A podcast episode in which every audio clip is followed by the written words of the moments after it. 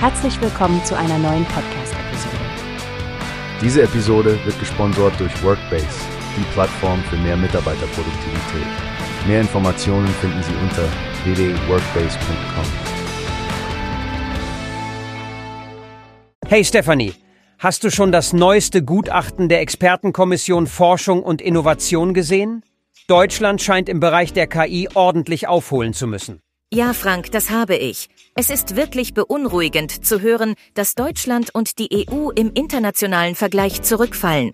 Besonders im Bereich der Schlüsseltechnologien wie KI brauchen wir dringend Fortschritte. Ganz genau.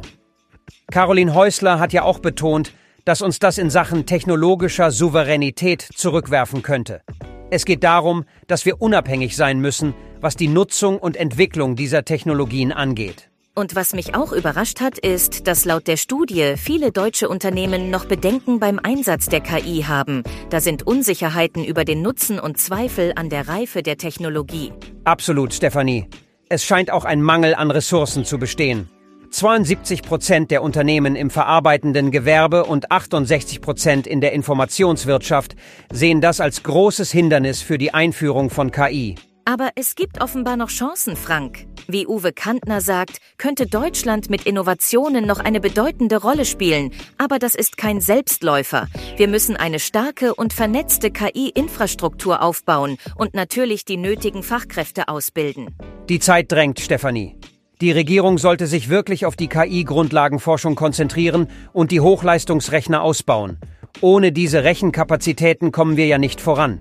Und dann kommt noch die Open-Source-Entwicklung dazu. Damit können wir nicht nur unsere technologische Unabhängigkeit fördern, sondern auch das Wissen und die Innovationen teilen.